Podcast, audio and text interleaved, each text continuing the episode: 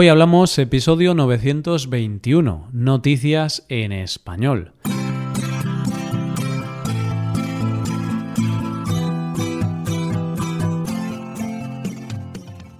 Bienvenido a Hoy Hablamos, el podcast para aprender español cada día. Ya lo sabes, publicamos nuestro podcast de lunes a viernes. En nuestra web tenemos contenido extra relacionado con este episodio. Puedes ver la transcripción completa y una hoja de trabajo con explicaciones y ejercicios que te ayudarán a practicar el vocabulario de este episodio. Este contenido solo está disponible para suscriptores premium. Hazte suscriptor premium en hoyhablamos.com. Hola, oyente, ¿cómo estás? Cuando era pequeño, una de las cosas que más ilusión le hacía a la gente era cuando familiares suyos que viajaban por el mundo les mandaban una postal del lugar donde habían estado. Les encantaba la sensación de que aquello había llegado desde otro país y les hacía sentir especiales. Ya casi nadie manda postales, pero la verdad es que creo que si me llega una postal de la playa, en pleno agosto, mientras yo estoy trabajando, más que ilusión, me daría un poco de envidia. Dejando las envidias aparte, ¿qué te parece si vemos las noticias de hoy? En primer lugar, conoceremos un lugar donde advierten de las medidas de seguridad y sanitarias unos personajes un tanto peculiares. Seguiremos con la historia de un hombre que decidió mirar en el trabajo páginas de Internet indebidas y en el último lugar conoceremos a dos niños a los que sus padres no les volverán a llevar a un museo. Hoy hablamos de noticias en español.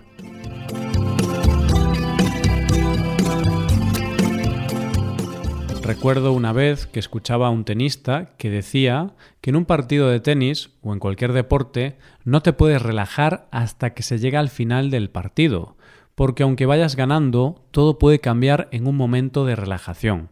Y lo que creías que estaba ganado y controlado termina por ser una derrota para ti. Y es que si lo piensas bien, en una lucha el peor enemigo es la relajación ante la creencia de que vas ganando. Y eso es un poco lo que está pasando en muchos lugares del mundo en relación al coronavirus. Nos hemos creído que ya había pasado todo. Nos hemos relajado y ahora en España hay rebrotes importantes que hacen que el miedo haya vuelto a nuestras vidas. Y es por eso que las campañas de concienciación a la población siguen siendo necesarias, y hay sitios que buscan formas más originales de concienciación, para así ver si son más efectivas. Y luego hay sitios como el que protagoniza nuestra primera noticia de hoy, que consiguen algo tan complejo como es concienciar a la vez que se fomenta el turismo. Gotland es una isla de Suecia con mucho turismo en las épocas de mejor clima del año, como son primavera y verano. Dentro de la isla, uno de sus principales atractivos turísticos es Visby, que es un núcleo urbano que tiene una muralla medieval muy bien conservada, y muchos suecos van a visitarla en esta época del año.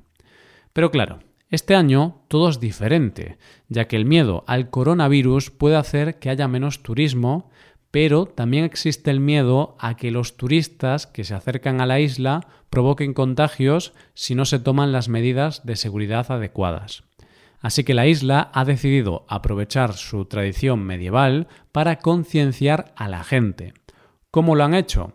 Pues han decidido poner en sus calles a patrullar a caballeros medievales con sus armaduras y estandartes, que, montados en sus caballos, van advirtiendo a la gente de que guarden las medidas de higiene y seguridad recomendadas. Los caballeros han sido bautizados como los Corona Knights y se dedican a patrullar las calles advirtiendo a los turistas de que no bajen la guardia en ningún momento, que cumplan todas las normas y que no se relajen con el tema del coronavirus. Además, en sus estandartes llevan mensajes de concienciación como lavaos las manos, mantened la distancia o quedaos en casa si os encontráis mal. Parece ser que la idea ha triunfado entre los turistas y los habitantes de la isla, que dicen que es una gran idea para concienciar, pero que además es una idea divertida, que te hace tomar las recomendaciones con más ganas. Y es que si lo piensas bien, siempre hay que hacer caso de las recomendaciones en cuanto a las medidas necesarias para garantizar la higiene y la seguridad. Pero es que a ver quién es el valiente que se atreve a no hacerle caso a un auténtico caballero medieval, ¿no? Vamos con la segunda noticia. Tengo un amigo que tiene un abuelo que es un personaje un tanto peculiar. Y una vez me contaba mi amigo que el gran consejo que le había dado su abuelo a lo largo de su vida es que todas las cosas que comprara que fueran buenas y que todo lo que hiciera lo hiciera bien.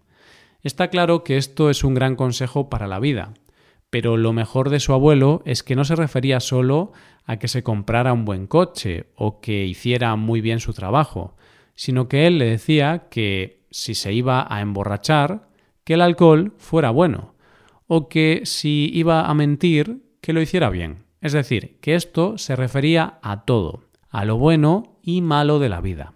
Pero la verdad es que si lo piensas bien, es sin duda el mejor consejo del mundo, porque todos nosotros tenemos cosas buenas y malas, y hacemos cosas buenas y no tan buenas. y la verdad es que este consejo le habría venido muy bien al protagonista de nuestra siguiente historia un hombre al que todo se le torció por no hacer las cosas bien desde el principio. Nuestro protagonista es un hombre de 60 años que trabaja como gerente de la Universidad de Kitakyushu, Japón. Este buen hombre estaba un día, como otro cualquiera, trabajando en su ordenador, cuando de repente le saltó publicidad de una página con contenido para adultos. Su primera reacción fue cerrar la publicidad, pero de repente en su cabeza se empezaron a pelear el ángel bueno y el demonio. Y mientras uno le decía que no abriera aquella página, el otro le decía que no iba a pasar nada, que todo el mundo lo hace y que la abriera sin miedo. Como te podrás imaginar, ganó el diablo, y este hombre abrió la página con contenido para adultos que no es algo que debamos juzgar porque cada uno es libre de visitar estas páginas. Pero lo que sí le trajo problemas es hacerlo en el trabajo.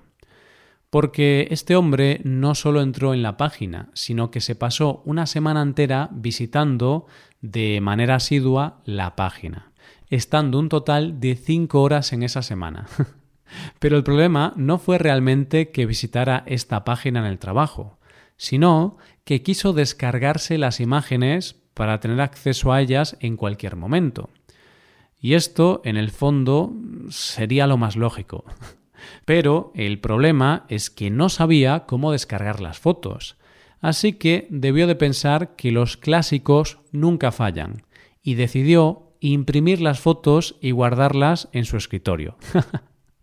el hombre imprimió un total de 73 fotos, fotos eróticas, por decir de alguna forma. Las imprimió en folios DIN A4 desde la impresora del trabajo y las guardó dentro de un sobre en el cajón de su escritorio. y todo fue muy bien hasta que un compañero lo descubrió y lo denunció ante sus superiores. El hombre reconoció que lo había hecho y que las había imprimido porque no sabía guardarlas. Así que la universidad se apiadó de él y solo le ha dado una amonestación. Y van a poner programas para evitar que estas páginas salten a sus trabajadores. Y la verdad es que pienso que el peor de toda esta historia es el compañero de trabajo de este hombre. Entiendo que lo haya denunciado, pero la verdad es que también, en lugar de denunciarlo, le podría haber enseñado a descargar fotos en el ordenador porque hay conocimientos básicos que todos deberíamos tener. Llegamos a la última noticia del día. ¿Has pensado alguna vez, oyente, lo peligrosos que son los museos? Quizá esto que digo suene raro. Digo que son peligrosos por lo que podría pasar ahí dentro. Hay pinturas, esculturas y otras obras de arte que valen muchísimo dinero, muchos miles de euros.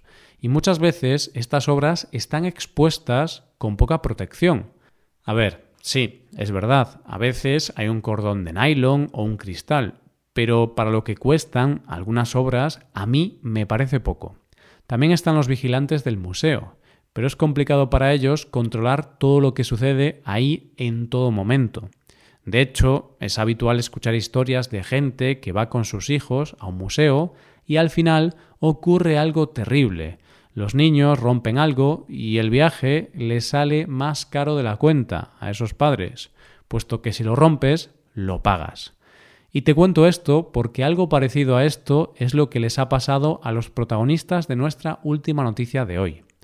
Dos niños y sus padres estaban de visita en el Museo de Vidrio de Shanghái, donde estaba expuesta una obra del español Miguel Arribas, que es el castillo de la Cenicienta de Disney World Resort. Es el mayor castillo de vidrio del mundo.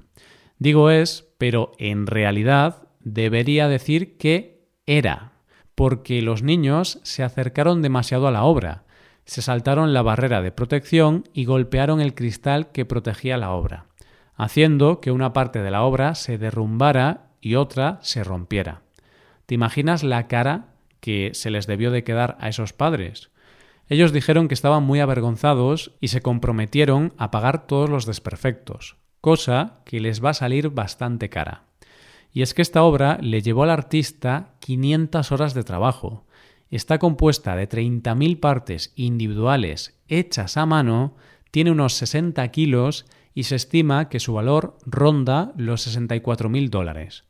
Aunque el museo ya le ha pedido a Rivas que haga otra obra para ellos, parece ser que por ahora no podrá ser, debido a las restricciones para viajar por el coronavirus. Lo que está claro es que a esos padres les salió muy cara la visita a ese museo, y yo pondría la mano en el fuego a que esos niños no vuelven a un museo hasta que tengan por lo menos 18 años, que posiblemente será cuando los padres terminen de pagar el desastre de sus hijos. Y esto es todo por hoy. ¿Qué te han parecido las noticias? Pues dejarnos tus impresiones en nuestra web. Con esto llegamos al final del episodio. Te recuerdo que en nuestra web puedes hacerte suscriptor premium para poder acceder a la transcripción y a una hoja de trabajo con cada episodio del podcast. Todo esto lo tienes en hoyhablamos.com. Esto es todo, mañana volvemos con dos nuevos episodios. Lo dicho, nos vemos en los episodios de mañana. Pasa un buen día, hasta mañana.